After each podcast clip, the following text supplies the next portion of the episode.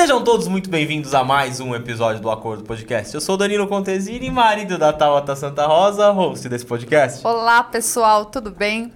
O melhor desse estúdio é ter que fingir que a gente é um casal, Não, né? você que tá se pertinho, ama né? e ficar pertinho, né? É, eu queria pôr você na outra ponta, mas falaram que não era legal. Não, a, a gente hoje só não conseguiu estar distante um do outro porque a gente tá com um casal convidado, né? Então a outra ponta ficou pros dois, que também fingem, né, estar casados. Não, tem que fingir. Eu acho que assim, casal, quando você tá com um casal junto, você finge ser um casal legal. Quando você tá, você pode ver, quando você tá sozinho, você fala mal da mulher com outro amigo. Aí você tá junto, o melhor casamento do mundo. Então, nada melhor que isso pra gente falar sobre o que, amor? Qual que é o tema de hoje? Vai. Hoje eu caí de paraquedas porque o senhor, meu marido, entrou em contato com este convidado, que eles já se conhecem aí há um, um bom tempo. E o Danilo só me comunicou: olha, esse convidado vem com a esposa. Eu, tá legal. Que dia? Dia X. E vamos falar do quê? Ah, a gente vai conversar depois a respeito. E, meu povo, não fiz lição de casa, não sei nem o que, que a gente vai conversar. A gente vai falar sobre como empreender em casal, meu bem. Putz! Se você é advogado, faça parte aqui, ó. Deixa já o seu endereço, o seu, seu, seu site, o seu Instagram já aqui nos comentários desse, desse episódio, porque vai dar ruim. Vai. E já aproveita aquele negocinho básico. Curtiu o vídeo, dá aquele like facinho, maroto, não cai o dedo, não acontece nada. Numa mentoria que eu vi, você não começa a pedir sem ter dado antes. Eu já dei. Não, tem, a gente Faz tem que tempo. dar o conteúdo, falar a respeito assim de como é maravilhoso trabalhar em casal. E depois você fala Entendi. isso Então, a ó, respeito conforme, da a, pessoa. conforme a mentoria, tá? Depois que você assistir o episódio, não esquece de dar o like, se inscrever no canal e mandar pra 10 pessoas, se você gostar. Pronto. Então pronto. Não pedi, eu falei que depois que ele assistir, ele faz. Pronto, já Bora, com- vamos apresentar o começou casal, vai. dando treta, gente. Estamos hoje com Bruno e Paulo. Sejam muito bem-vindos. Muito obrigada. Obrigada por fazer parte desta bagunça. Essa bagunça gostosa. Muito gostosa. Bom, fala com o Bruno aí. Não, o Bruno- o Bruno é assunto. segunda Pra eu vez, falar, calma aí, você autoriza eu falar? A Tabata começou a falar, me veio insight, por que, que você não sentou aqui do meu lado, Tabata? E os dois do lado de lá. Porque daí A vai gente ficar só a câmera desse lado, né? Aí- A gente devia ter feito batalha, né? Mulheres contra homens. Seria perfeito, mas tudo bem, já Não. tá assim, vamos deixar assim. Agradeço a presença dos dois. O Bruno já é a segunda vez. Na terceira já pode ajudar também nas cotas, tá? Opa. Aí já, já a gente já manda um, o Pix pra você ajudar. A Paula é a primeira de muitas, né, Paulo? Isso aí, primeira de muitas, com certeza. Tá bom, obrigado aí pelo convite. Imagina. Bom, antes da gente entrar nesse assunto, brincadeiras à parte aí, falando muito mal, né, de casar, de trabalhar com o marido, eu preciso que vocês entendam um pouco a respeito da, da Paula e um pouco do Bruno, o trabalho que eles desempenham. É, pra gente depois voltar para a pauta, porque vocês já acompanham não só o podcast, mas a gente também trabalha com marketing digital, temos a Contenta. Então, para todo mundo aí que nos assiste, que nos acompanha, já tá assim claro o que nós fazemos. Agora eu preciso que vocês falem um pouco a respeito do trabalho de vocês para a gente fazer a conexão do, do assunto sem pauta que a gente resolveu fazer pauta. hoje. Pois é, eu- você sabe que eu cheguei, hoje saí de casa e falei, Bruno, qual foi a pauta mesmo? Ele fez a mesma coisa. Então, vamos chegar lá, a gente vai falar sobre trabalhar juntos. Falei, Senhor Jesus, vamos. Mas vamos lá. Eu sou treinadora comportamental, né? Sou apaixonada pelo ser humano. Trabalhei durante 12 anos é, em uma outra empresa, onde eu aprendi pra caramba. Pandemia, né? Todo mundo para. E aí, quando voltamos da pandemia, então eu voltei com força total para abrir a nossa empresa, né? A Parque Desenvolvimento Humano. Então, hoje a gente está à frente da Parque, gestores e treinadores. Então, esse é o nosso trabalho. Vamos lá, Parque Desenvolvimento Humano. Para as pessoas que não entenderam o que envolve a Parque Desenvolvimento Humano em que sentido? Legal. Quer falar? Quer que eu possa? Pode falar. Posso falar? Obrigada. Tá dando foto. Nossa, até pediu. É, câmera gente? câmera Mentira, faz gente, é milagre, tudo cara. mentira. isso, só que Cuidado, tá viu? gravado. Câmera faz milagre, não faz? não? É olha impressionante. só. Só faltou um ai, amor. É, pode, claro. Se, se pegar no replay, ela me beliscou. Ou chutou Nossa. embaixo da mesa. Tem uma câmera embaixo da mesa, depois a gente põe nos eu dei um cortes. chute. É, nós trabalhamos com processo de imersão. Então, qual que é o nosso trabalho, né? Então, a gente tem um, um treinamento que chama Leader Training, que é um treinamento de liderança pessoal. Então, o que, que a gente entende dentro do nosso trabalho?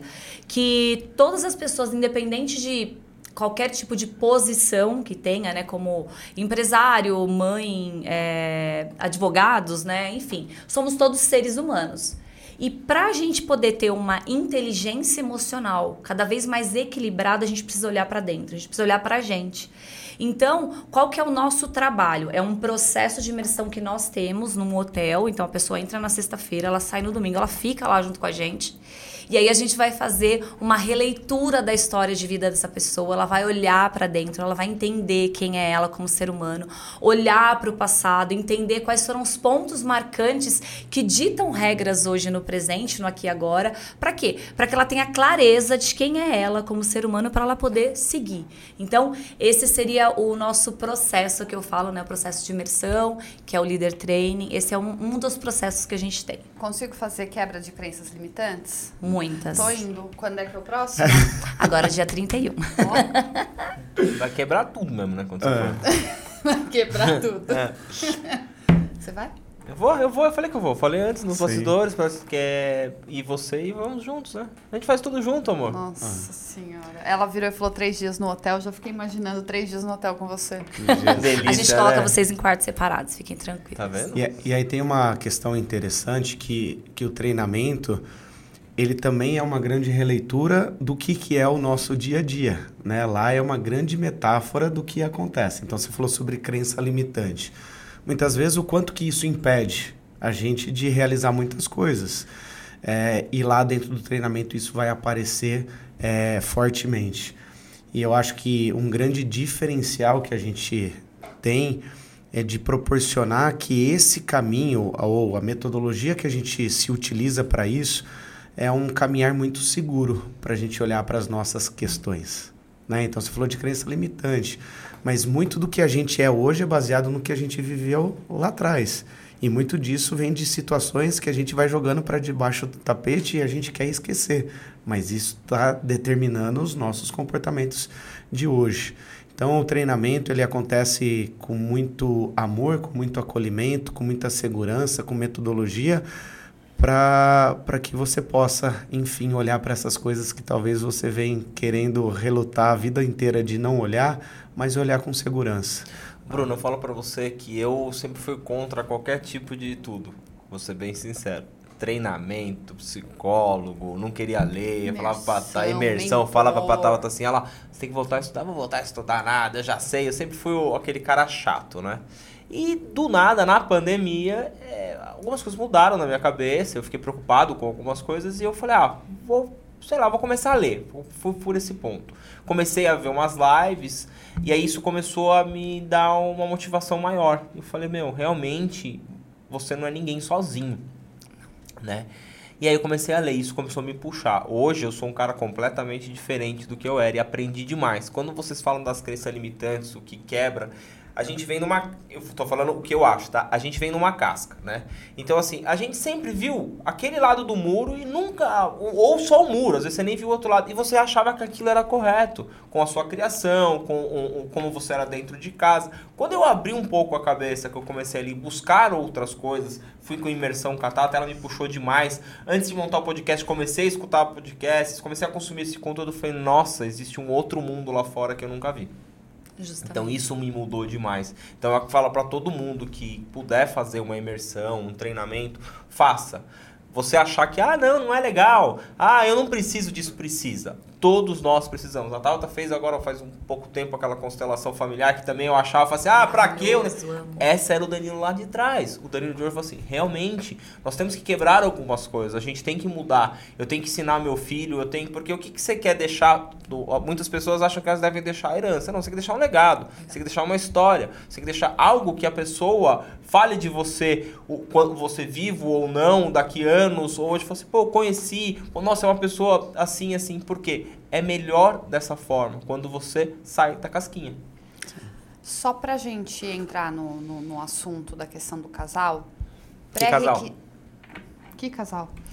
Pré-requisitos não, não temos para a questão do treinamento de vocês. É treinamento, é imersão? Como é que você chama? A gente chama de imersão, processo. É um treinamento comportamental Sim. que funciona através de um processo de imersão. Isso.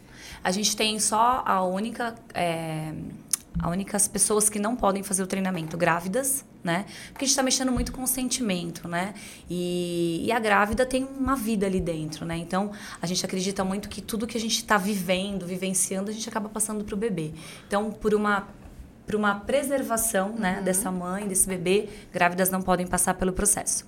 E outro caso também é pais com filhos. Por quê? Porque a gente vai olhar para a sua história de vida, né? E, e todo mundo que nasceu de um pai de uma mãe, ou enfim, todo mundo, nós temos algumas questões com os nossos pais. Então imagina eu estar trabalhando algumas questões do meu passado que envolve pai e mãe, e meu pai e minha mãe estar lá também. Isso pode me bloquear. E quando eu digo isso, talvez as pessoas pensem: ah, então eu vou lá para falar mal do meu pai e da minha mãe. Não, não, jamais, jamais. Eu sempre digo que o pai e a mãe, eles são os melhores pais e mães que poderiam existir na nossa vida naquele momento. Naquele momento. Mas muitas vezes olhar para essa história é olhar para esse pai e para essa mãe e entender que em algum momento aconteceu algo na minha história que me gerou alguma dor eu não posso culpá-los pelo que ele fez. Eu não vou olhar e julgar esses pais. Mas dentro do processo eu vou olhar a dor que você tem e como você pode ressignificar essa dor para você olhar para frente. Né? A gente julgar jamais, até porque eu acredito que não existe certo e errado. Não existe um pai ruim ou um pai é, legal. Existe o que era melhor naquele momento.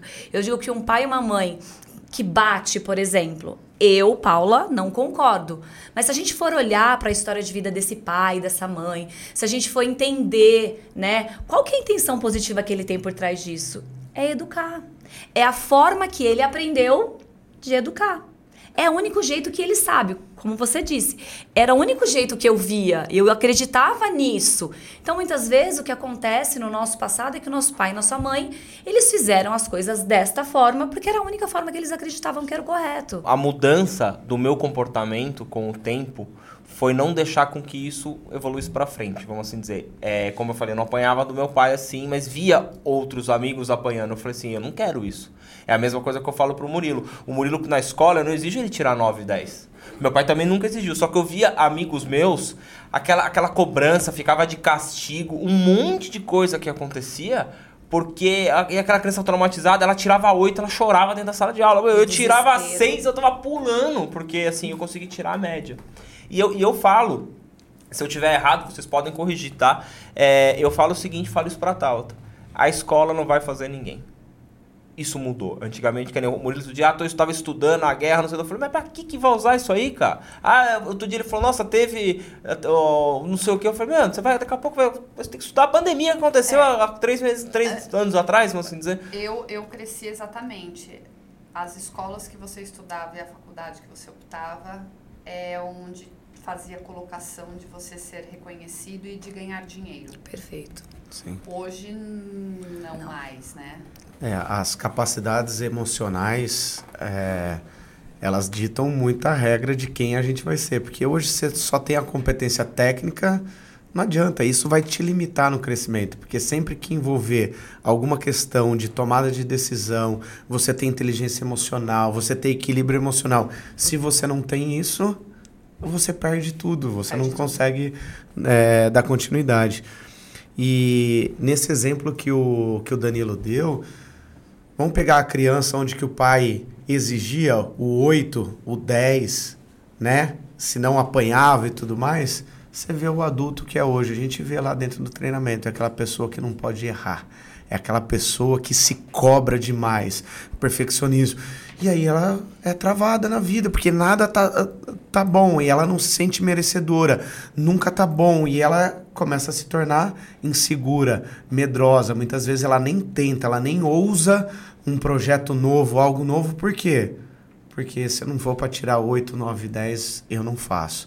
E aí essa autocobrança vem como se fosse uma punição. Ela fica se punindo toda vez que ela não, não consegue. Então você vê um comportamento lá de trás, uma vivência lá de trás, ditando regra no comportamento de hoje. Cara, eu lembro que quando eu era criança, vamos supor, né? O meu filho, ele adora jogar, né? Então ele fica ali, tem a Twitch dele, ele tá, tá, ele quer ser um profissional. E eu, eu incentivo. Você vai, claro, com todos os limites, né? A gente tem que tomar cuidado com a internet, a gente tem tudo isso. E eu falei pra ele, vai. Só que eu vejo que lá na minha época, meu pai, a minha avó falavam assim, ó, para de jogar videogame que vai estragar a televisão.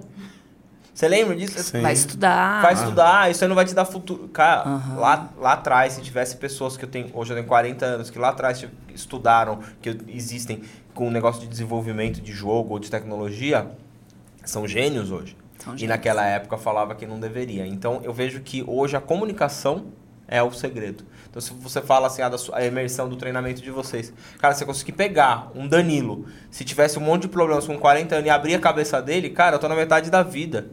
Eu tenho mais metade ainda pra fazer tudo novo e diferente. E é o que as pessoas acho que às vezes não enxergam isso. Não. É, às vezes o cara tá lá num trabalho que, mano, ele tá se desgastando naquele trabalho só pelo salário. Se matando por dentro, a sua saúde tá ruim, você tá, tá, tá sofreu isso num trabalho. Saúde, é, você não tá cuidando de você, mas por um dinheiro. Não é melhor você rever sua vida, mas isso é de dentro.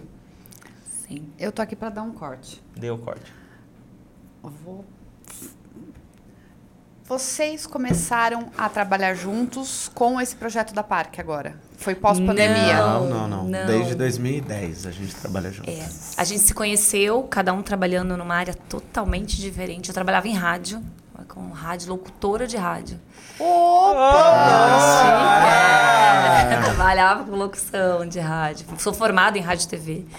E aí, numa balada, né, Bruno? A gente se conheceu. O Bruno trabalhava com, na Brasil Prev, né, de previdência privada.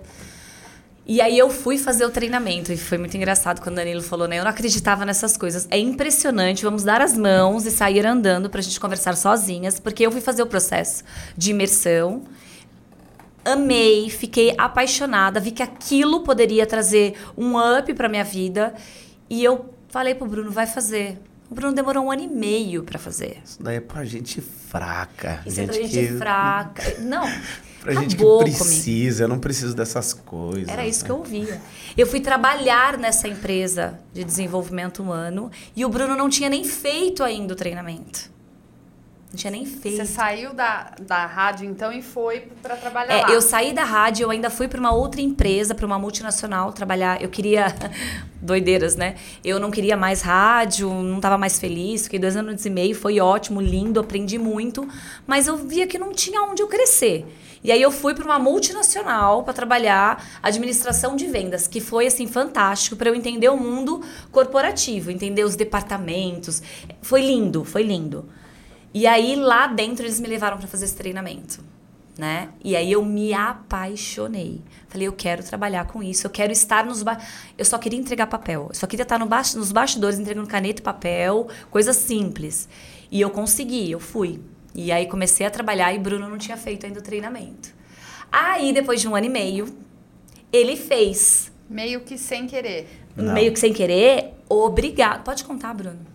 Não. Peraí, não, calma aí. Obrigado. Ela falou obrigado pra Obrigado você. de nada, amor.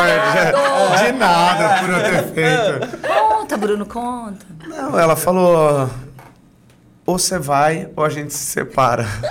ela deu essa opção pra mim. Sabe por quê? Olha só que interessante. E depois você fala que eu sou ruim.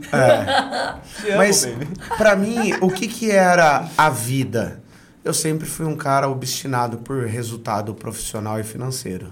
Essa era a minha vida. Quando que eu olhava pra minha história é, pessoal, pra minha trajetória familiar, eu tive uma vida muito boa de afeto, de carinho, de valores.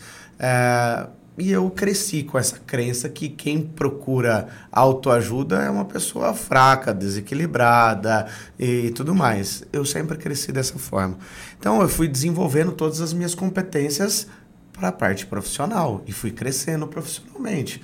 Eu falava, eu não tenho problema. E aí ela foi fazer, se apaixonou. Falei, tá bom, legal, bom para você. Para você serve, para mim não serve.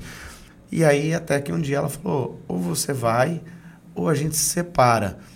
E não foi num tom ameaçador, não foi brigando. Ela falou assim, ó, eu estou seguindo para um caminho da minha vida do qual você não faz parte. Eu estou enxergando coisas desenhando novas formas de enxergar o mundo, novos objetivos, e você não se encaixa nisso. Então eu gostaria que você fosse fazer o treinamento, pelo menos para você entender isso, para a gente começar a trilhar o mesmo caminho, senão não dá para a gente continuar junto. Mas no fundo, no fundo, é assim: ou vai ou a gente termina. E eu fui indo para o treinamento. Eu falei assim: eu estou indo por você. E você não me enche o saco para depois ficar dando continuidade, indo lá no treinamento trabalhar com isso. Foi assim que eu fui pro treinamento. E como é que foi no treinamento e a volta do treinamento? Conta Aí- porque eu quero saber. Gente, aí- alguém tem pipoca? Dá pra fazer aí? Porque eu tô assim, Aí, aí Vai, va- continua. vamos continua. lá. Perfil do homem que nós somos, e eu vou generalizar isso. Que na merda cultura. que eu tô fazendo aqui É, chegou. porque a gente se Aham. coloca numa posição de arrogante, de prepotente, eu sei tudo, eu sou o bom e tudo mais. E no fundo, no fundo, sabe o que, que é isso? Nós somos o- verdadeiros bundões. Cara, A gente tem um medo do caramba de entrar em contato com, com as nossas questões emocionais. Porque lá quando que a gente era pequeno, se a gente demonstrava a nossa emoção, se eu vou chorar, o que, que o papai falava? Homem não Engole o chora. choro. Engole esse choro. Não, mas eu quero, você não tem que querer nada. Quem manda aqui sou eu. E aí a gente vai reprimindo tudo isso. E aí a gente vai vestindo a casca, a máscara, a nossa armadura, que por dentro tá lá. A gente tá olhando por dentro da máscara e tá escrito o quê? Medroso, inseguro, um monte de coisa. Mas o que, que a gente transparece fora dessa máscara pro mundo? Não, eu sou forte, eu sou bom, não preciso disso. E lá o treinamento caiu a máscara, não tem. Aí a hora que eu dei conta de que eu tinha muitas questões e eu aceitei isso, é um passo libertador, transformador, mas muito difícil. Vulnerabilidade. A gente aceitar quem a gente é, né? Que a gente é luz, a gente é sombra, a gente tem muita coisa boa, mas tem muitas coisas que estão nos limitando. E aí eu comecei a entender que o que vai determinar o nosso sucesso não é o que a gente tem de melhor, é o que a gente tem de menos desenvolvido. cara, você falou um negócio sensacional do medo. É, eu, pelo menos, vou falar, por, eu sempre falo por mim, né? Quando você era pequeno, mais novo, moleque, jovem, às vezes você não queria fazer tal coisa, mas tava todo mundo ali fazendo, você tava com medo, mas pra você mostrar que você também fazia, você ia fazer a, a merda junto, né? Vamos assim dizer. E com, se você não quebra isso dentro de você, você vai crescendo com tudo isso. Então eu não vou. Ah, eu falei pra tal, eu tinha dois problemas muito sérios. Não conseguia falar não pras pessoas. Pra ninguém. Se pediu alguma coisa pra mim, cara. Não, agora aprendi. É não. E outra coisa que eu não, não faço mais é mentir. Perguntou pra mim, ah, mas não pergunta, porque eu vou responder pra você, te agradando, não te agradando. Eu não me desagrado mais pra agradar os outros. Fiz isso a vida inteira. E quando você fala dessa mudança, cara, eu, eu me tornei, acho que, outro homem. E eu vou falar pra você, o meu casamento com a Tabata, a gente melhorou muito porque sempre anda os dois pro mesmo lugar. Então, assim, é, uma hora ela falou pra mim, não foi dessa maneira, mas ela falou mesmo, falou, cara, você vai ficar pra trás.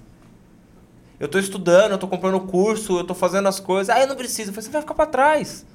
Ou você vem comigo e, e a gente continua, ou você vai ficar pra trás. Só que aquele meu lado, eu falei assim, não, não vou. Aí, eu- um dia eu, ela pegou, fez eu assistir um podcast com ela, eu falei, cara, a Tauta tem razão. Não é sempre, tá? Mas você, eu falei, a Tauta tem razão. 98%. Eu falei, ela tem razão. Porque a gente precisa, que eu falei no começo do podcast, nós precisamos de outro ser humano, de outra pessoa, para que empurre a gente, ou que puxe, ou que bata nas costas, ou que fale, cuidado aí, espera um pouquinho. Sozinho, a gente não vai a lugar nenhum. Do que você falou, Do das coisas quando a gente é criança que faz, né? Porque o outro tá fazendo pra se mostrar perigoso. A coisa mais emocionante que eu já fiz na minha vida foi jogar avanço na mão e atear fogo assim pra falar, nossa, estou segurando fogo. Acho que foi a coisa mais emocionante. É, eu melhor não falar. Melhor não falar, pelo amor de Deus. Ah, eu acho que eu não Ah, me fez emoção. lembrar que lá na minha casa, apartamento, tinha uma trilha de formiga pela cozinha. E aí eu tive a brilhante ideia de fazer o mesmo caminho com álcool e riscar o... É interessante. Ele botou E aí- fogo na cozinha. E aí o fogo do álcool não dá pra ver. E eu falei, meu, não tá acontecendo nada. E vai jogando mais álcool. A hora que minha mãe chegou, porta, janela, geladeira, tudo tinha derretido. Pãozinho, né, Bruno? Eu Se eu conto até hoje, meu dias. pai não deixa eu contar essa história até hoje porque ele fica bravo. Peraí, você tem dois filhos, né? Então, É. eu rezo pro Benício não ter esse Eles não espírito. têm acesso ao podcast, não, né? Por Pelo amor de enquanto, Deus, pra eles não não. saberem. Não. Daqui 10 anos você mostra esse episódio, É. mas por enquanto. Por favor. Agora, só pra voltar, eu queria concluir isso, a coisa mais emocionante que eu lembro que eu fiz criança. E aí, ter cortado a minha franja, meu cabelo, e escondido atrás do vaso, porque minha mãe e meu pai não iam saber que eu cortei. Claro. E atrás do vaso ainda, porque não dentro, joguei de descarga, não, atrás e. e- É, e eles não iam ver você, não, claro. mas enfim, né?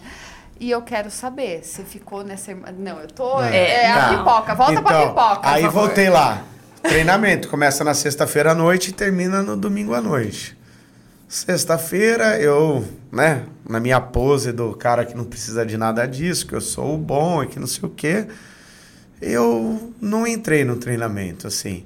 E aí tinha um desafio, uma coisa para ser feita lá, um negócio para estudar. Falei, ah, esses caras estão de pegadinha, deixa eu ver onde que tá a pegadinha, ali é de trás para frente, pulava. Falei, ah, pegadinha.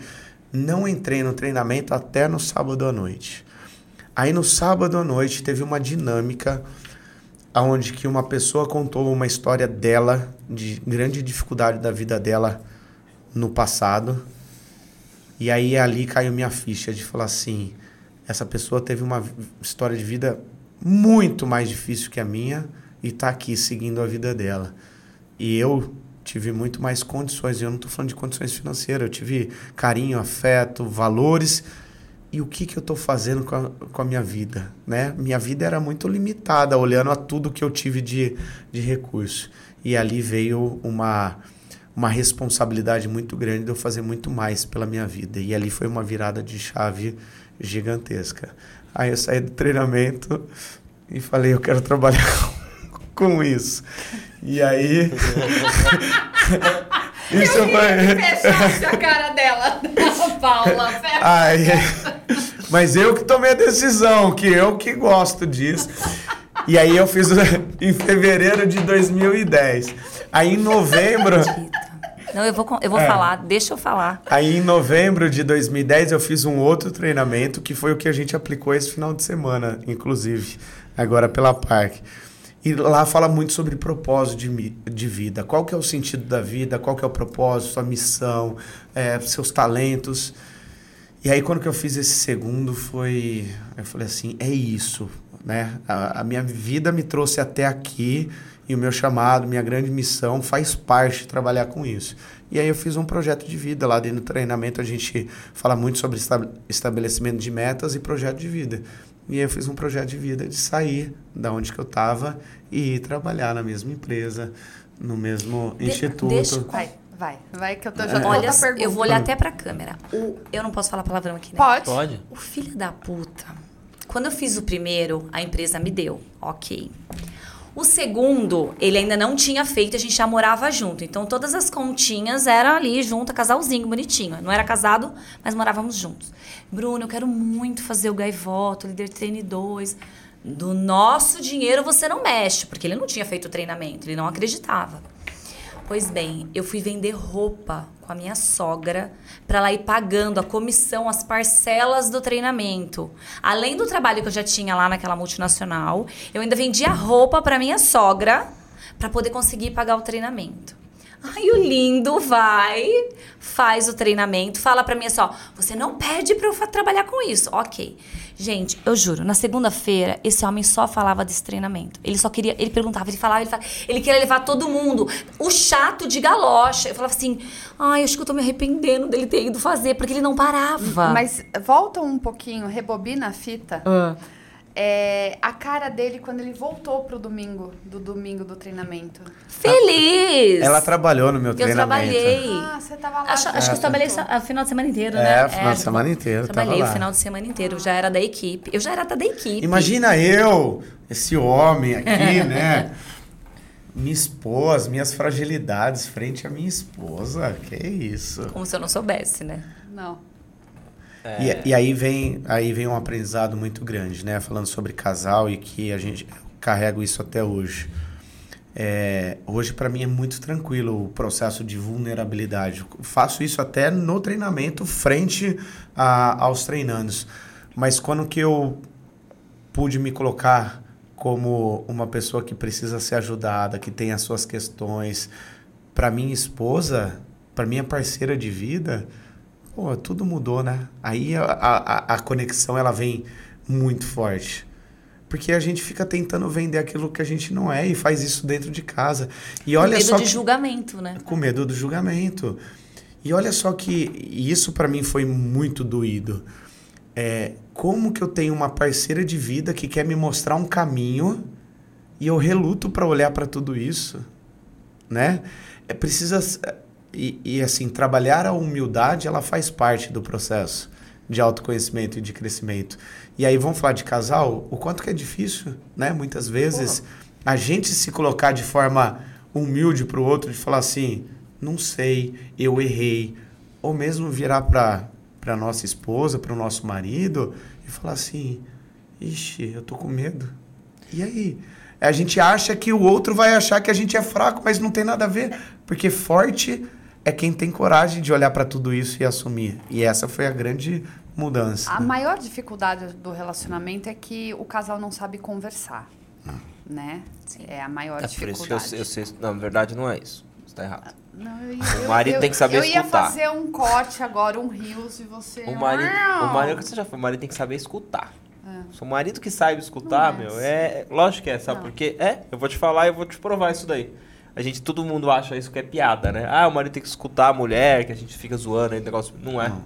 O problema do marido é não escutar realmente a mulher. E não é escutar só o que ela tá falando. É o que ela tá demonstrando, é o que ela tá pedindo e é o que ela tá precisando. Porque o, o problema do, do, do homem é que ele acha que é tudo só ele e é tudo só ele. O Bruno acabou de falar. O homem ele tem essa mania não sei se é o machismo ou é a criação, o que que é, que ele não sabe pedir desculpa, ele não sabe mostrar a fragilidade dele, então ele acaba saindo por cima da mulher, querendo fazer alguma coisa, ou ele tenta falar assim, a mulher chega pra ele e fala assim, você tá precisando, não tô precisando de nada. Ah, você, amor, você não tá bem, eu não tô. Então o que acontece? É os sinais, e não é só o que sai da boca. É você ver a sua mulher, pô, quantas vezes eu falo isso pra você, às vezes você vejo você estafada de trabalho, alguma coisa, eu tento fazer de tudo, cara. Próximo, eu sei que o- é o trabalho, é o que ela está fazendo, eu não posso virar ela, mas eu tento fazer ao redor tudo que faça para com que aquilo não transborde para ela, sabe?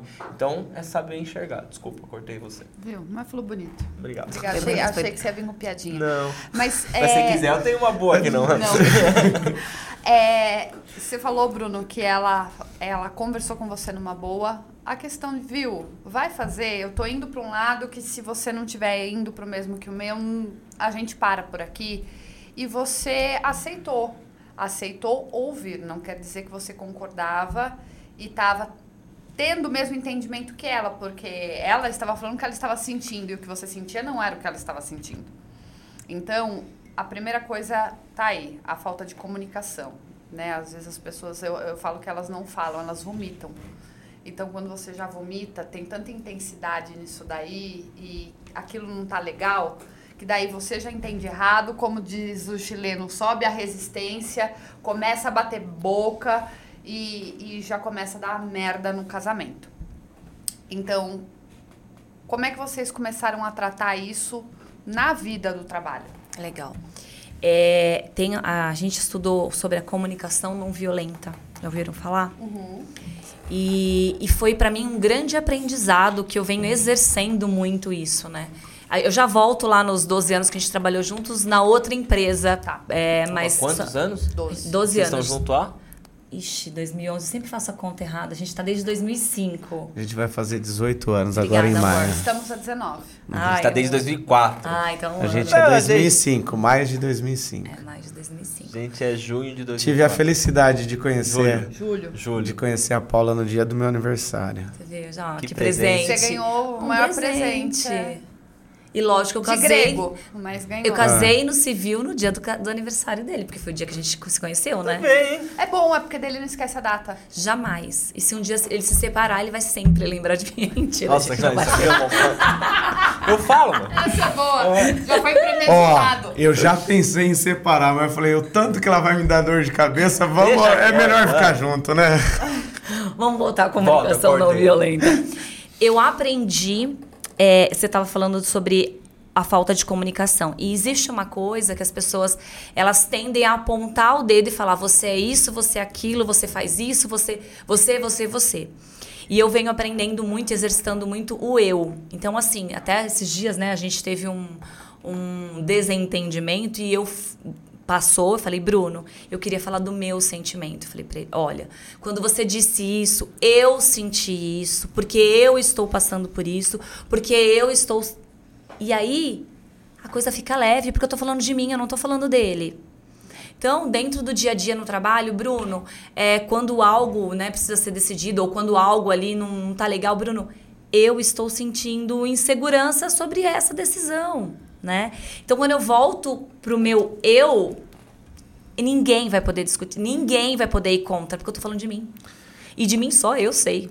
Né, o que tá qual... tá aqui, o meu sentimento. Às vezes eu falo pro Danilo assim, eu falo, por favor, eu posso falar sobre o que eu estou Lindo. sentindo? Aí ele olha pra minha cara, você não tá falando o que você tá sentindo, você tá me acusando. Eu falei, mas eu estou falando de mim. Você pode me ouvir, pelo menos? É. Aí, aí, vai. Aí ele vai arrepiando o pelo. É. Aí a grande indagação que eu faço. É? Tô mentindo? É. Aí. E, e eu falo que a gente tem um repertório, um vocabulário emocional muito pobre. Como que eu vou falar do meu sentimento se eu não sei interpretar o que eu estou sentindo? Tá vendo que o problema da comunicação, ele começa no processo de inteligência emocional, porque o primeiro passo da inteligência emocional é saber reconhecer o que eu estou sentindo. E como que eu vou comunicar para o outro o que eu estou sentindo se eu não sei o que eu estou sentindo? É difícil. Eu, eu, esses dias eu estava sozinho aqui montando o estúdio, a Tava tá correndo para um lado e eu correndo para o outro, né? Então a gente entrou nesse acordo, né? Falei assim, ó... dois cê, acordos. É, dois acordos. Você, faz, assim, você cuida da empresa que eu faço, eu monto o estúdio. Porque senão os dois não vão fazer nada. Vai ficar tentando fazer e vai ficar patinando no, nas coisas. E um dia ela desceu para me ajudar. E eu tava de fone, tirei o fone, ela falou assim... Ela começou, falou assim, posso te pedir uma coisa? Aí ela olhou pra minha cara assim, pode. Eu falei assim, volta lá pra onde você tava. Ela olhou e eu vim te ajudar. Me deixa sozinho. Dela, porque eu falei, não é com você. Você aqui vai atrapalhar o que eu tô fazendo. Dela, porque eu falei, você vai começar a falar outras coisas, pedir outras coisas e vai mudar todo o mecanismo que eu criei o dia inteiro para finalizar alguns processos dentro da minha. Só que é sobre mim. Sim. Eu falei, então ela ia querer fazer outra coisa e eu ia ficar. Ela subiu numa boa. Agora, imagina, isso num dia que eu estava zen, tranquilo. Porque eu tô conseguindo me expressar. Agora, tem dia que você tá num, num jeito, a pessoa desce, aí você com uma gasolininha que você fala, bum! É engraçado, uns 20 dias atrás eu falei assim, Danilo, eu não tô legal. Ele, o que que foi? Eu falei, não sei. Mas se você falar comigo e me der um abraço, eu choro. Ele, o que que tá acontecendo? Eu falei, não, eu não tô triste, é... eu não tô preocupada, mas num, num, algo tá acontecendo aqui dentro de mim. Exatamente, eu não sabia o que estava acontecendo, Sim. mas, tipo, algo estava acontecendo. E eu virei e falei pra ele. Aí, não sei o que aconteceu, acho que sua mãe, sua tia veio falar comigo. E elas falaram alguma coisa, eu desabei, ia chorar. E eu falei, gente, se fosse uns anos atrás, eu ia falar que eu tá, tô grávida, porque não é possível. Sentimental. Não, é Ah, já não é... pode ir no treinamento, eu vou sozinho. Mas eu, eu acho que, eu acho não, tenho certeza que toda mudança da minha vida que foi exatamente, ela deu um, um 360, é, e a responsabilidade que eu assumi para sanar algumas outras coisas que eu deixei de olhar, eu deixa no cantinho. Eu sei que tá ali, mas sabe quando você só vira e fala assim, ó, deixa eu virar para cá? Uhum. Entendeu? Eu, Aí eu me perdi nesse momento, porque acho que faltou eu resolver o que tava para trás, é, sabe? É, porque na verdade a gente fala que fica para trás, mas mentira, né? Tá aqui grudadinho na gente, dormindo todo dia junto com o nosso travesseiro, Eu falo né? pro Danilo que eu possuo vários arquivos. É. Vários arquivos, as gavetas, então tá tudo ali. Às vezes eu só pego, coloco a fichinha, fecho a gaveta, não quer dizer que eu esqueci. Tá ali. Uma hora eu resolvo, uhum. mas tá ali. Entendeu? Mas pra você ver, né? A gente começou o podcast falando que ia falar sobre. Não falou calma, nada. calma. Mas não aí é onde a gente. Aos pontos positivos. A gente falou que ia falar sobre como trabalhar junto. Tudo isso que a gente tá falando, é sobre trabalhar Sim. junto. Sim. Porque a gente tá colocando coisas nossas numa, na mesa, na roda, vamos brincar assim. Bruno e a Paula do lado de lá também falando, e a gente juntando assuntos que com certeza alguém que está em casa vai se identificar com alguma coisa. Sim. Então, o que eu gostei de quando a gente criou o podcast, falei pra você daquela outra vez, não é pauta e vamos falar sobre isso, é cagar regra, fazer as coisas, é trocar ideia. A gente começa a trocar ideia e isso flui alguma coisa. Pode ser que o cara tá lá na casa dele, ou a esposa, assistindo o nosso podcast. Dá o like, tá? Se assistindo. É, e assim, cara, olha isso, eu tô fazendo tal coisa com a minha esposa ou com meu marido. Ó, isso aí pode mudar a minha vida. Pô, posso procurar um treinamento. Eu posso procurar uma ajuda, um, um- um livro, alguma coisa que mude. Pô, olha, é o sinal. Então a gente sabe que quando você que é, quando a gente montou o podcast, vou ser bem sincero pra vocês, a gente tentou filtrar algumas coisas, a gente queria ser muito mais robô em algumas coisas, falou assim, não, vamos fazer tal coisa, não vamos fugir do assunto, vamos isso, e só que sozinho ele foi fazendo assim, ó, virando. E a gente deixou isso acontecer. Então, no começo, lembra? As pessoas falavam pra gente assim, pô, mas vocês tomam cerveja, às vezes que a gente tá gravando, não é legal. Ah, porque eu não pode falar palavrão. Eu parei e falei, não, cara, eu tenho que ser eu. Se eu for eu, eu é lindo eu criar um negócio, eu não tô Sim. criando um personagem. Justamente. Então, pra você que tá assistindo é, e você trabalha com a sua mulher, então a gente sabe que não é fácil, eu, Bruno, a gente, meu, é muito difícil. Ou, ou que não trabalhe, mas você. também é difícil também. Você percebe que a sirene tá ali, né? Você tá re- indo para um lado, remando para um lado, e o E o- marido é. tá remando para o outro. Pensar que a, a gestão de uma família, de uma casa, ela é muito mais complexa do que fazer a gestão de uma empresa. Muito mais. Então, bom, vamos olhar o que tem por detrás disso tudo que a gente conversou, que eu acho que tem tudo a ver com, com o tema.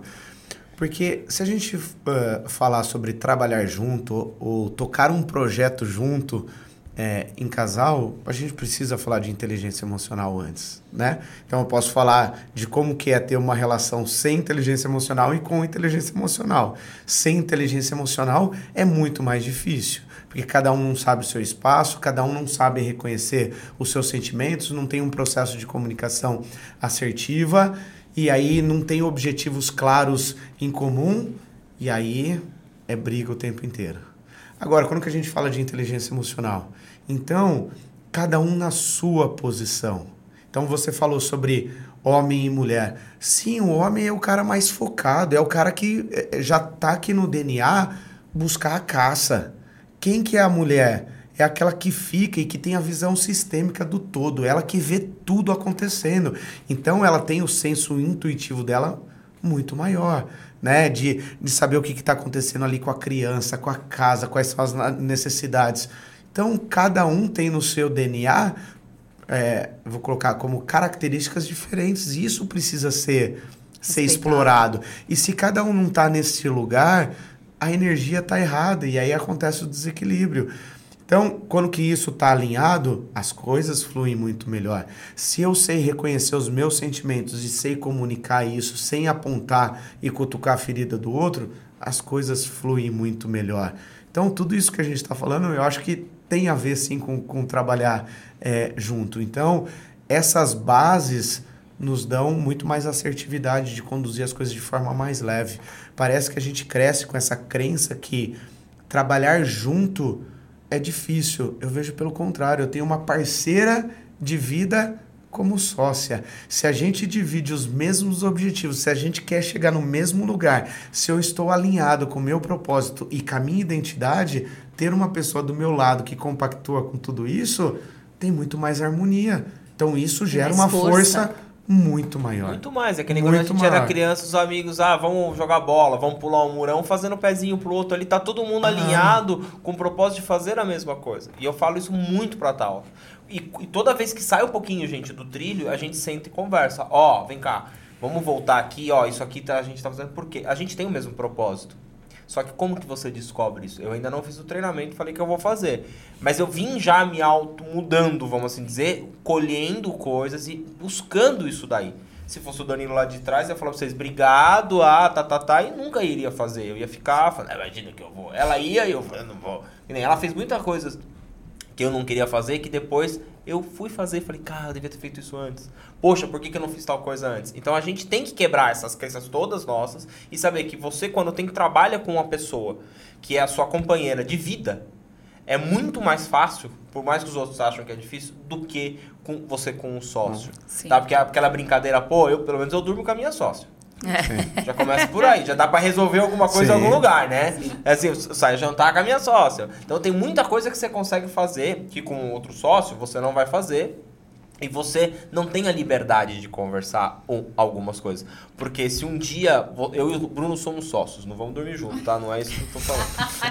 Eu acho que tá rolando não, é. Eu e o Bruno viu? somos sócios. Ele tá com baita de um problema na casa dele, eu tenho um problema, mas assim, a gente não O se problema abre. da casa dele é a sorte. Não se abre um, um com o outro. E ali, cara, às vezes ele me pegou num dia que eu tô e a gente sai numa baita, uma baita de uma briga, porque ele não sabe o que tá acontecendo comigo. Agora, aqui, entre. Ela sabe, pô, se a gente tá com um problema financeiro, se a gente tá com alguma dificuldade e a gente tá, aconteceu alguma coisa, ela não vai bater com todas as forças, ou eu, vice-versa, não vai fazer porque sabe que, algo, que aquilo ali tá acontecendo. Então, não é difícil, é mais fácil. Sim. Desde que você esteja alinhado, com o mesmo propósito, Sim. tenha feito treinamento, entendeu? Ô, Danilo, Tem um bom acordo, É, né? acordo, acordo, Porque- gente, acordo é, acordo é tudo. Eu venho de uma família onde meus pais trabalhavam juntos, eles tinham uma empresa juntos, né?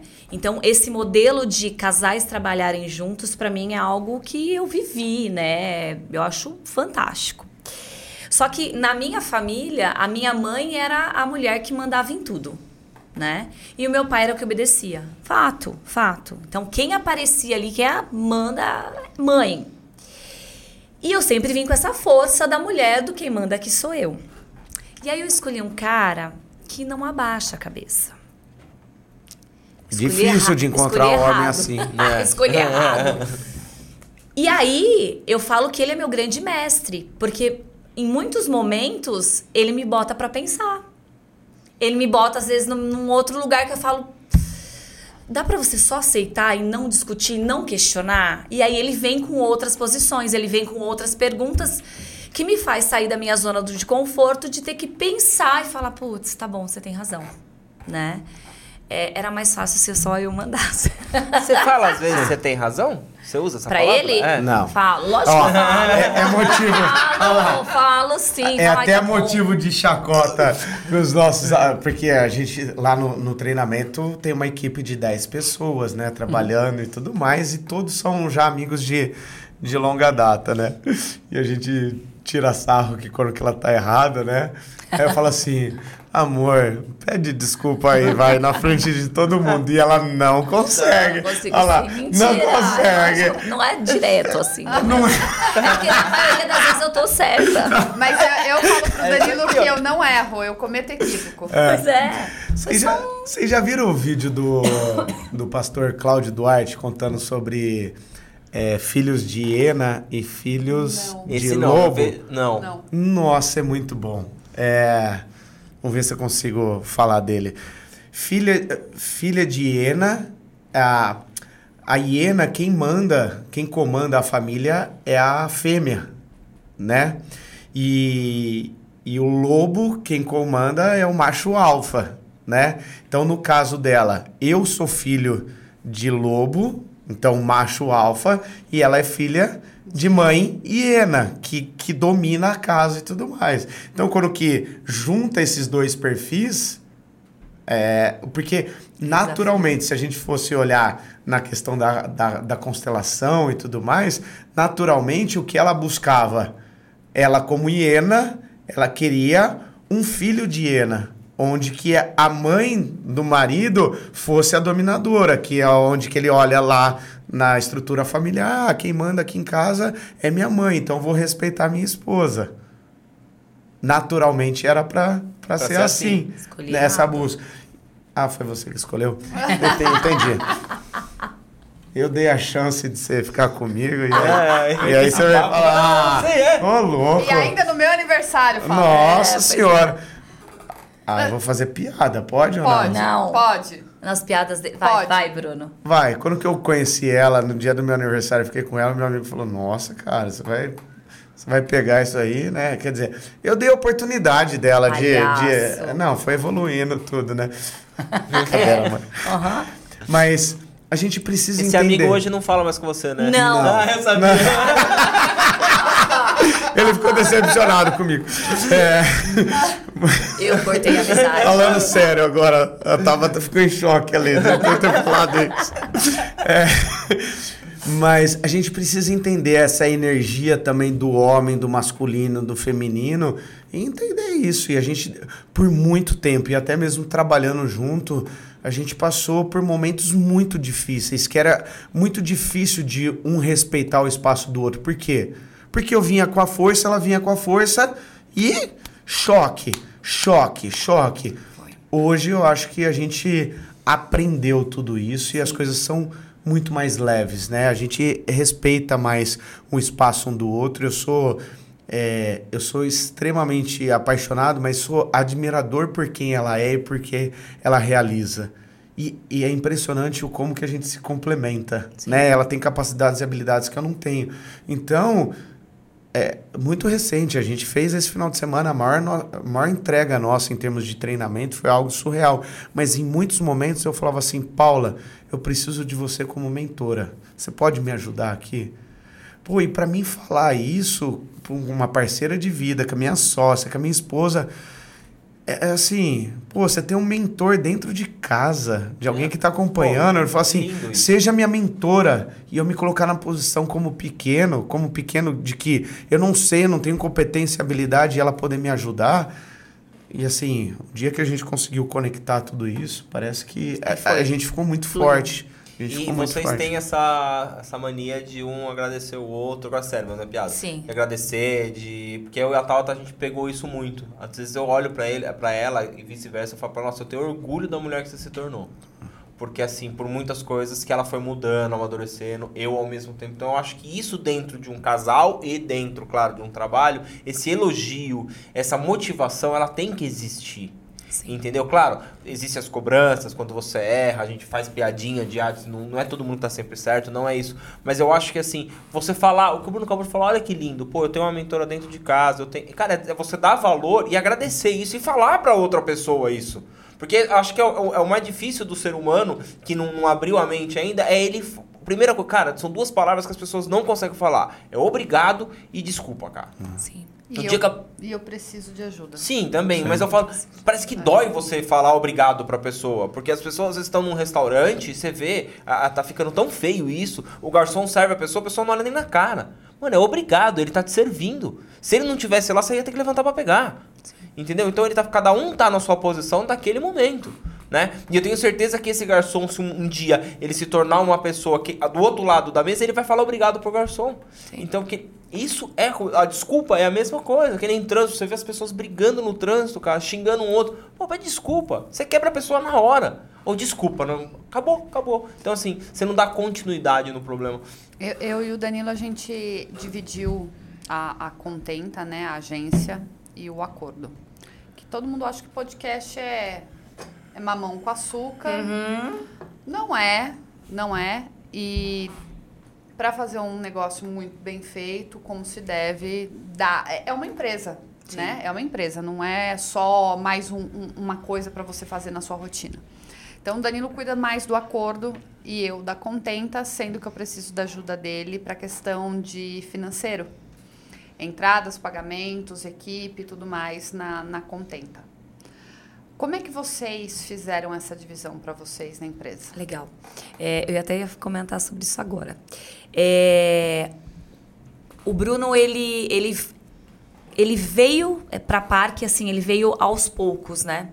Porque nessa questão de pandemia, o Bruno, ele foi fazer as mentorias dele com os empresários e era o nosso, é, nosso alicerce financeiro dentro da nossa casa.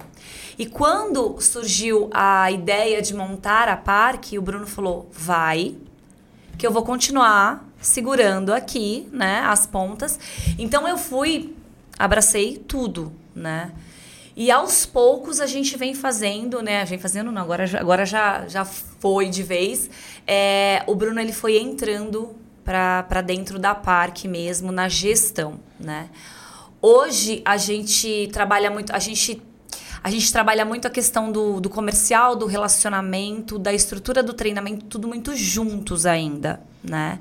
A gente está com dois colaboradores, dois parceiros, que a gente está ensinando ainda, né? Então, a gente está ensinando. Até hoje a gente fez uma mentoria é, do DNA empresarial, onde a gente tem, teve lá né, a negócio do, o, o teste do DISC, né? Para olhar pro perfil comportamental meu e do Bruno, né?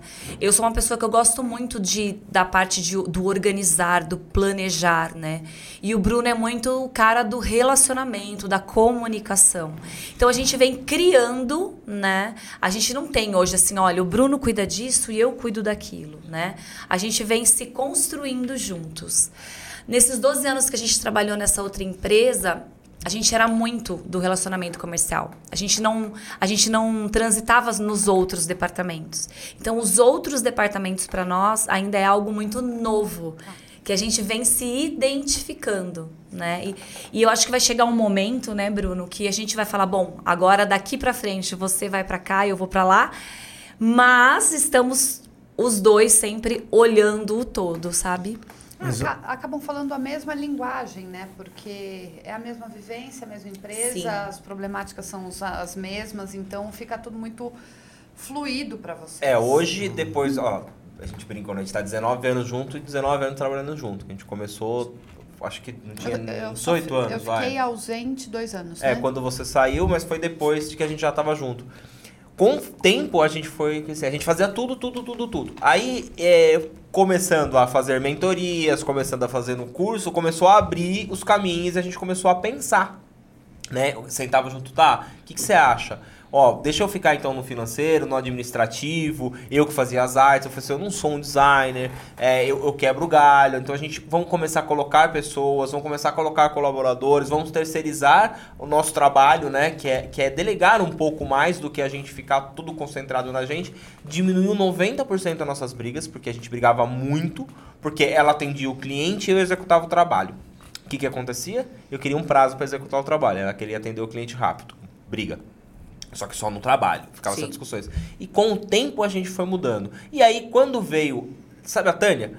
A Baialardi, que é a numeróloga, amiga do Léo. Sei, sei. Então, quando a Tânia veio a primeira vez é, dar entrevista pra gente, a gente já tinha feito uma, uma, uma consultoria com ela. Ela falou: olha, vocês estão com dois negócios agora. Cada um cuida de um. Vocês se juntam lá, claro, vocês são sócios, vocês vão trabalhar, mas Cada um põe a energia em um. Vocês estão patinando porque vocês estão os dois querendo ser o alfa do mesmo negócio. Aí eu falei, ah é? Eu falei, tá alta. Eu fico com o podcast, que eu tô adorando fazer. É, é o que. Ele não dá dinheiro, mas eu tô adorando, dá um trabalho, mas eu, tô, eu faço isso. Você cuida da contenta e eu te ajudo no que você precisar. Cara, isso foi o que deu certo. Definir papéis, né? É. Deu muito certo. E tem uma coisa, Danilo, que você falou que é muito interessante, né? Que assim, eu acho que quando a gente tem um sócio, ainda mais parceiro de vida, quer dizer, é uma coisa muito profunda. É o cara que você escolheu para estar tá com você, para você gerar uma família, para ter filhos. Você tem que confiar nessa pessoa. Você tem que confiar. E aí eu acho que o que muitas vezes acontece é que assim, eu não quero largar o osso de tudo né? E aí quem tem tudo não tem nada, né? Então eu quero saber de tudo, eu quero não dá para saber de tudo, é impossível saber de tudo dentro de uma empresa.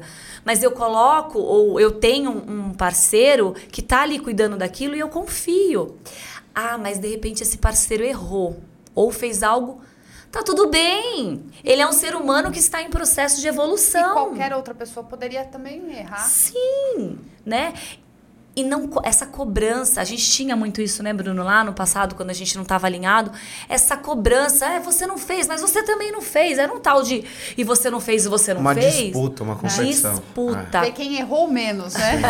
é, justamente. A dica que eu, que eu dou, é, eu gosto muito da questão da, de análise de perfil comportamental, né? É assim, eu sou comunicador assim, fortemente e executor. A Paula é o contrário, né? Ela é mais executora do que comunicadora. Mas ela tem uma, um senso de planejamento e análise muito maior do que o meu. Então vamos pegar no treinamento em si. Roteiro, treinar a equipe, todos os bastidores. Ela faz isso com excelência. Eu nem sei fazer, por que, que eu vou me, me envolver nisso? Ela, por ter trabalhado muito, eh, ter feito rádio e TV, trabalhado muito com cerimonial de, de casamento. Então, a questão da organização, ela tem muito mais do que eu. Criar roteiro de uma dinâmica para o treinamento, é aí onde que eu falei, eu preciso que você seja minha mentora. É, então, é, é, perceber o perfil de cada um e as capacidades, habilidades ou os talentos que cada um tem e somar.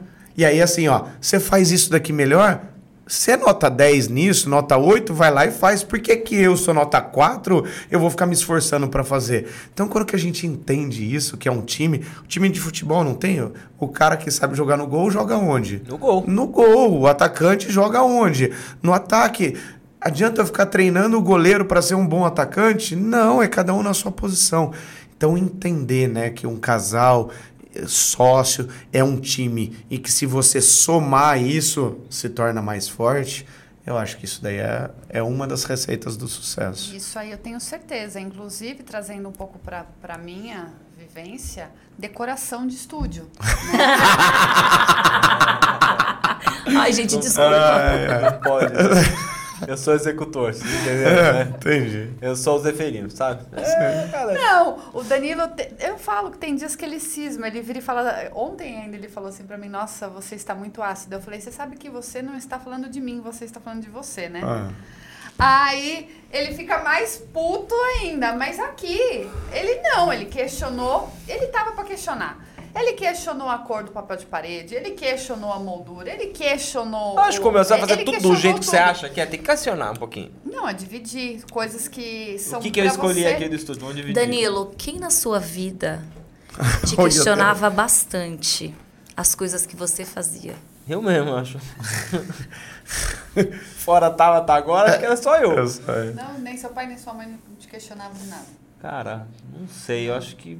Não, não tinha isso forte, assim. Não acho que mais amigos questionavam mais, assim. Acho que. Se, se eu buscar mesmo, acho que deve ter alguém que me enchia o saco mesmo. Por isso que eu sou assim. É. Eu, né? Com certeza. Porque, ó, se você parar pra pensar, eu brinco com a tal. Não, porque, peraí, rapidinho. O questionar, você me permite? Lógico. É não confiar. Então, talvez a- a- o sentimento do não confiar, ele é mais profundo dentro de você. Então era eu Mas- mesmo. Porque eu não confiava em mim, eu nunca confiei no meu, no meu talento, eu nunca confiei nas coisas. Demorou muito pra eu é, começar a querer ser estrela, vamos assim dizer, tá? E me destacar. Eu sempre era sombra. Então acho que demorou muito tempo, então acho que tá, mata a charada. Eu me E Tabata, questionava. ela já chega chegando. Não, a Tabata ela já executa. Lá, lá, lá, lá. Eu, Mais uma coisa também eu eu tenho que admitir. É, ele também acatou várias vezes tudo que eu queria e eu falava. E inúmeras vezes a gente se deu mal por conta disso.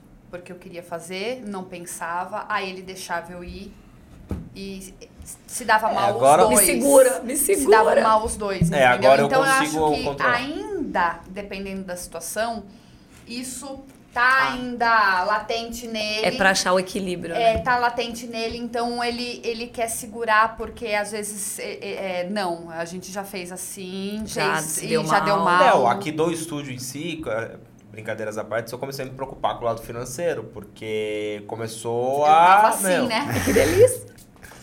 Começou a subir demais. Era um, era um valor, foi pra outro, daí você se empolga e o negócio. Tudo bem, ficou lindo, maravilhoso. Ele precisa se tornar rentável também, ele precisa vo- devolver esse dinheiro que foi investido. Então a gente já tinha um estúdio pronto, bonito, que- que o Bruno foi, a gente quis melhorar, né? Esse é o, é o problema. Só que eu comecei a ficar problema não, a preocupado. não. É que o nosso cérebro ele começa a ficar com medo, por conta de não passar, como a gente já passou muito perrengue financeiro, você não quer passar de novo, então você se segura. E, e aí a Tava tá falando, eu sabia que as ideias eram boas, que a única coisa que ela não, que ela manteve, que eu consegui escolher, fui eu mesmo ficar no podcast. Eu não escolhi nada. eu não escolhi Danilo, nada. Mas você sabe Sorte a sua o Bruno também, ele me corta muito, assim, né? Olha, não, precisa ser essa caneta, não pode ser uma... É, é, e, e- e eu acho que tem uma coisa da mulher, eu não sei se a Tabata é a mesma coisa, mas pra mim tem uma coisa que grita aos meus olhos, é a experiência das pessoas. eu quero dar a melhor experiência para as pessoas dentro do processo, né? E muitas vezes eu acabo viajando e querendo coisas assim. Por mim, eu colocava uma banda ao vivo dentro do treinamento, né? E aí o Bruno, ele, ele me segura nesse sentido, porque eu sou aquela que nossa, sonhei, eu quero realizar. Ó, antes É. de encerrar, eu vou contar uma pra vocês que aconteceu hoje. Eu não vou aguentar. Vou A cara Otávio. o que É. Saímos pra comprar os negócios que tava precisando. Ela falou: você precisava comprar sachê de açúcar. Eu falei: beleza. Aí eu fui num lugar pra pegar o papel toalha, né? Um rolo de papel higiênico. Eu falei: nossa, mas aqui vem muito rolo de papel higiênico. Eu falei: tá, não tem necessidade, né? A gente continua colocando o, o nosso mesmo, né? O que a gente compra pra casa, porque aqui vem oito rolos de 300 metros. Não, não, vai comprar papel higiênico daqui 10 anos. Aí ela falou: ah, precisa pegar o açúcar. Ela veio: vem cá, o que, que você acha? Eu falei: ah, tá. Só que ela me indagou na frente da moça. E eu não quis falar não pra ela ali na frente. Falei, não, tudo bem. Ela entrou no carro e falou assim: qual a necessidade de você comprar 400 sachê de açúcar? ah, mas é que era a caixa fechada. Eu falei, você nem com açúcar no café você toma. Você está perigosa com dinheiro. Não, aí eu Você fiz pra ela, falei assim, ó, você nem É. pensou no Você valor. nem passou, nem pensou. Vai durar? Eu falei, Danilo, é, é para os convidados. A gente toma sem açúcar, mas é para os convidados. Então, gente, Ele, ó, mas vai ter 400 açúcar. convidados, dava, vamos, dois cafezinhos cada um, vai dar 200 episódios, favor, só açúcar. açúcar. Eu acho que a gente vai ganhar de lembrança Hoje a hoje. gente vai levar Um saquinho Ganhar, casa. tá vendo? Ah, Se não ah, fala ganhar, ah. tem que dar deixa, um presente. Não, tá faltando. Tá, fal- Tá faltando, não. Daqui Tá todo mundo. faltando. Você Dela tirou tá daqui, ali tá? fora. Tá ali É, fora? tá. Não, mas eu vou. Ó, vocês vão Na levar os saída. aromatizantes da Linderme. Ah. Não tem aqui em cima também, depois eu pego. Vou usar os aromatizantes da Linderme pra vocês deixarem a casinha cheirosa. Você gostou, não gostou? Amei, o meu escritório é todo esse cheirinho aí. Ah, Agora, agora, em resumo, é pedir para ele retirar do meu Prolabore, então, já que eu tô gastando dinheiro, a caixa de açúcar. Tá. Né? E a cada pessoa que entrar aqui, eu vou falar assim: café com açúcar adoçante? Adoçante. Não. Eu vou falar: você não quer com açúcar? Pelo amor de Deus. Você quer açúcar com café ou açúcar puro? Você quer água com açúcar? Você tá nervoso? É isso. Não. E uma coisa, assim, é, a gente não tinha começado ainda. E eu tava te explicando a dinâmica aqui das, das, da- das Ela não câmeras. esqueceu. Você não É, pra se esqueceu. você quisesse dar um recado pra Mas alguém. antes de você dar alguma recado, coisa- vamos pedir uma pizza? Vamos pedir uma pizza? Tem que fazer uma merchan, né, então? Vou vai ligar- pedir? Vou pedir uma pizza da Donos. né? Aham. Quero de queijo, hein? De queijo, que você Queijo. De queijo. Em algum lugar desta tela tem o QR Code da Dominus, então, para acompanhar o nosso super episódio. Por favor, ligue e peça a sua pizza Dominus aí na sua cidade. Tá vendo? É isso? É isso aí, esquecemos. É, daqui a pouco também a gente termina pra lavar roupa suja, né? Tá bom, a gente termina também. E vai ser lavar roupa suja onde, Danilo? Na Lavô também. Então Vou mandar todo mundo na que lavar gente. roupa. Tudo se Ai, encaixa, né? Demais. Mas eu voltando pras câmeras. E depois de que lavar a roupa suja também tem que passar por um processo de autoconhecimento importante para não ficar sempre caindo no mesmo buraco, repetindo os mesmos erros, tá bom? Tá? Ó, é ó. O pitch, o pitch tá pronto. Isso aqui é papuf. Vamos lá, conta pra mim a história, qual que, que é da câmera que você virou e falou. Porque, gente, só pra vocês entenderem, eu tava falando pra ela, olha, se você quiser dar um recado, a sua câmera é essa. E a gente sempre termina na câmera central. Ela, ai, ainda bem que você avisou, tem uma história. Eu falei, então não conta. Deixa Olha pra só. contar agora. Vamos lá. É, eu sempre tive a minha vida inteira uma sensação de rejeição muito forte. E foi uma das coisas que eu trabalhei, inclusive, no meu treinamento, né? Essa questão de rejeição, de ser aceita. E buscando nos arquivos, fazendo treinamento, eu lembrei de quando eu tinha oito anos de idade, eu cantava, né? É, e eu cantei num programa da Vovó Mafalda, do Remi. Ah, Remi. É. Eu gostava mais do. E aí, do- qual? Do fofão. Ah, fofão, é, acho que era da Band, né? É. É, e aí, era naquela época, né? Eu não sei como é que é hoje, porque eu nunca mais fui em televisão, mas eram as câmeras e acendia uma luz vermelha, né? Pra avisar. qual- Finalizar em qual que você tava. Isso. E eu, muito pequena, eu não conseguia entender, eu não interpretava aquilo. E eles me mandaram embora por conta disso. Só que assim, eu fui mandada embora com 9 anos de idade sem entender o porquê. Então a sensação que ficou da minha infância é: eles não gostaram de mim, existem crianças melhores que eu e eu fui rejeitada. Então eu trouxe para minha fase, para minha vida inteira, até a minha, a, até, é, até a, começar a entender sobre comportamento humano, começar a me questionar, entender a minha história, eu tinha essa dor latente de rejeição por conta desse episódio que aconteceu na minha infância. Caramba, né? E pra você ver isso há um tempo atrás, deve acontecer muito hoje ainda, que não era mais fácil explicar pra criança? Sim.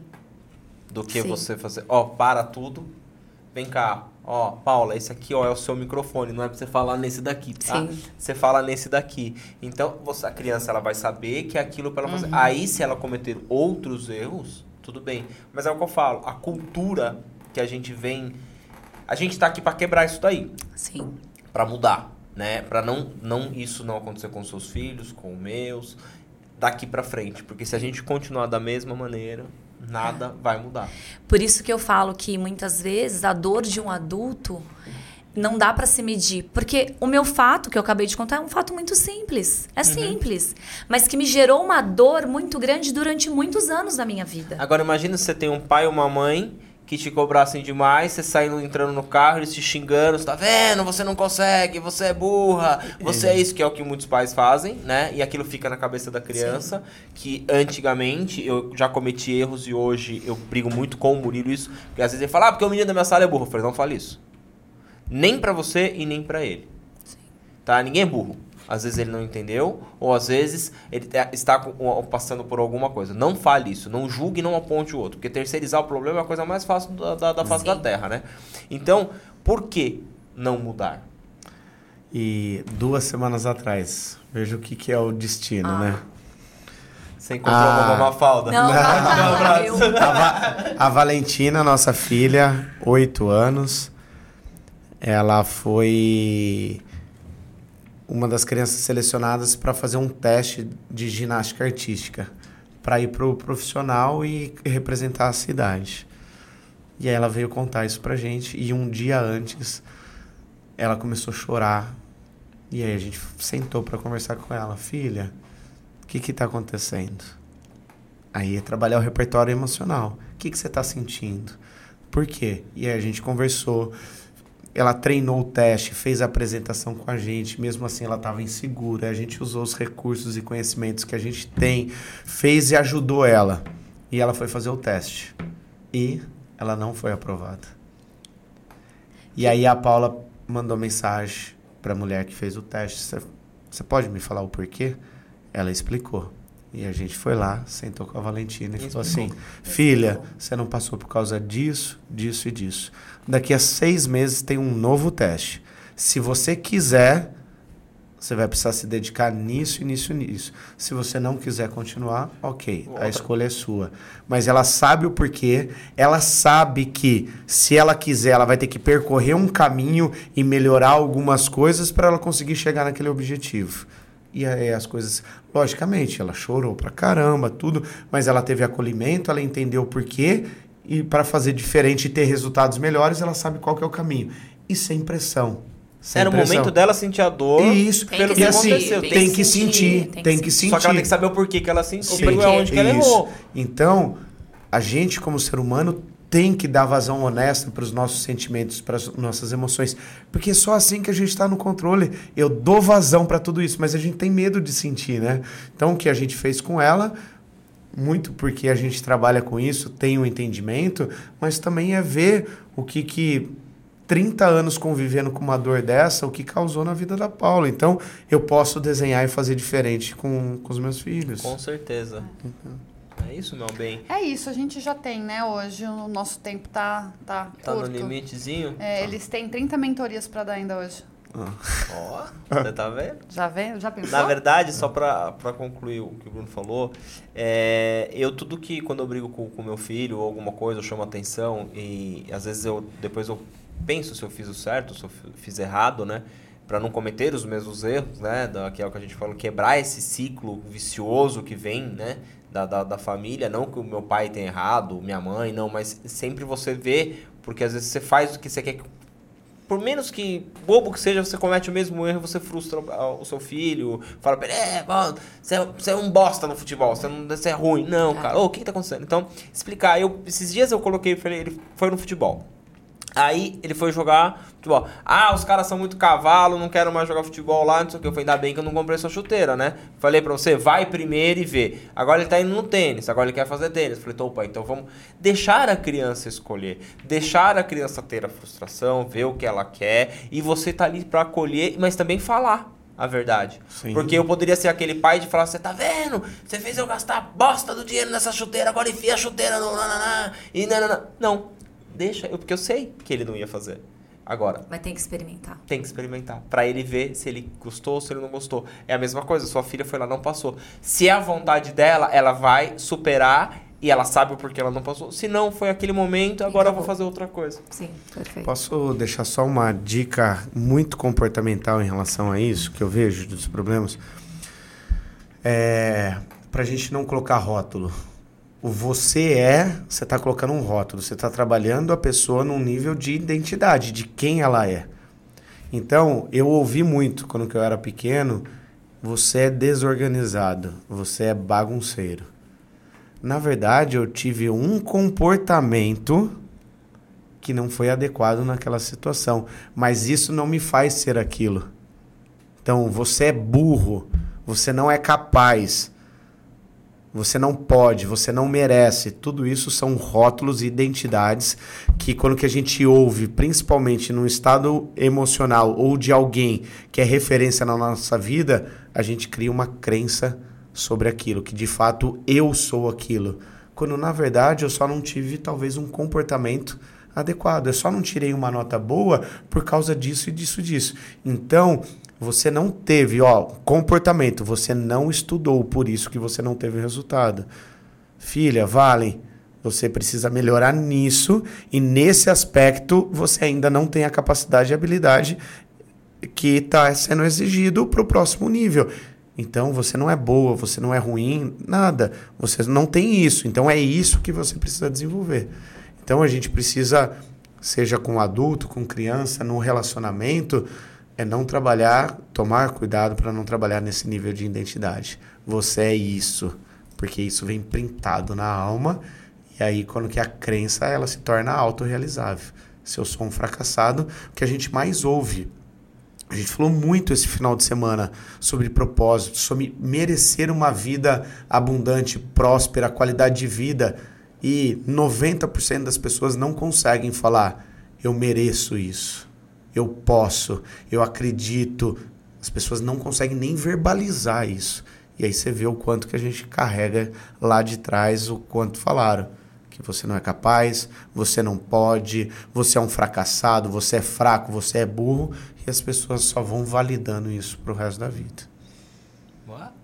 Belo corte, né? Pra Onde as pessoas te acham? O Instagram de vocês, da empresa? O Instagram da Parque é Parque DH, D de desenvolvimento, H de humano.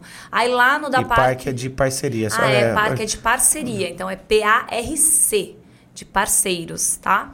Então, Parque DH. E lá no, na bio tem o meu Instagram e do Bruno também. Ah, então, perfeito. Então, se você Perfeito. tiver alguma dúvida com relação à à- à imersão, vocês chamam de imersão, né? Chama vencer. Vencer. Só que é com M e com S. Não é vencer. É Não é uma. vencer de vencedora, é de vencer, ser. Ser De você. vencer. Isso. É, perfeito. tá vendo, meu bem? Você você vai, né, no próximo? Vou, vou. Falei que eu ia, eu vou. Eu tenho, sou um cara de palavra agora. Se o episódio está saindo no dia 31, o Danilo estará com a mala pronta, já se preparando para ir para o treinamento, hein? Ah, tá vendo? ó, ó, ó. Compromisso público e gravado aqui.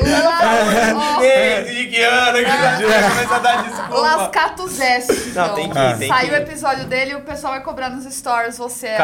aparecendo Cadê? na mala. Vou, vou É, ficar. Na verdade, ele vai mandar o helicóptero. Vou passar, na, vou passar na frente do hotel, ó, tá aqui, ó. Eu gravo pra você e mando, tá bom? Manda pra mim que eu consigo colocar eu. Você faz assim, só o vídeo eu consigo colocar Beleza, eu fazer. Faz E você, meu amor, onde o pessoal te encontra, meu bem? Estou oficialmente no Instagram, arroba tá Santa Rosa. Não esqueçam também do Instagram do O Acordo Podcast. Nossos episódios estão nas principais plataformas de áudio e também no YouTube, toda sexta-feira, no meio de e-mail. E você, meu bem? Ah, eu sempre tô aqui recebendo um conteúdo maravilhoso. Hoje, essa motivação que vocês me deram, vocês nem sabem o quanto vale para mim cada dia, cada episódio, cada vez que eu sento nessa mesa, o quanto isso tá me enchendo de, de, de energia, tá me enchendo de, de ser humano mesmo, assim, de ser, né? De vencer onde a gente vai. É, mas eu tô lá, tentando começar a colocar um pouco mais para ajudar todo mundo lá no meu Instagram, no arroba Dan Contesini. Vai lá, olha, que quase todo dia eu coloco alguma coisinha legal lá. Quero mais uma vez agradecer vocês estarem aqui conosco. Foi um prazer. É, primeira de muitas sua, tá bom? Combinado. E no próximo seu já vai pagar um boleto pra gente. É, Tá vamos bom, chegar. beleza. Vamos depois bolar algumas parcerias aí, algumas coisas que eu acho que o trabalho de vocês vale muito a pena a gente, além de divulgar, é, achar alguma maneira da gente fa- fazer com que as pessoas façam essa, essa imersão, essa, essa mentoria, essa do, do treinamento, o que cada um achar que deve ser feito. Obrigado mesmo, tudo. desenvolvimento, Obrigado. tudo. Obrigado mesmo por Obrigada vocês terem pelo tempo de vocês, de terem Obrigada. vindo lá do outro lado. A gente vai é totalmente fora de mão pra, pra passar esse conteúdo pro Direto de. Indaiatuba. Obrigada. Eu queria fechar dizendo que para nós é um prazer estar aqui, muito bacana, né? Uma experiência muito gostosa. Ouvir a história de vocês também é maravilhoso. Eu sempre digo isso que as histórias elas nos ensinam, né?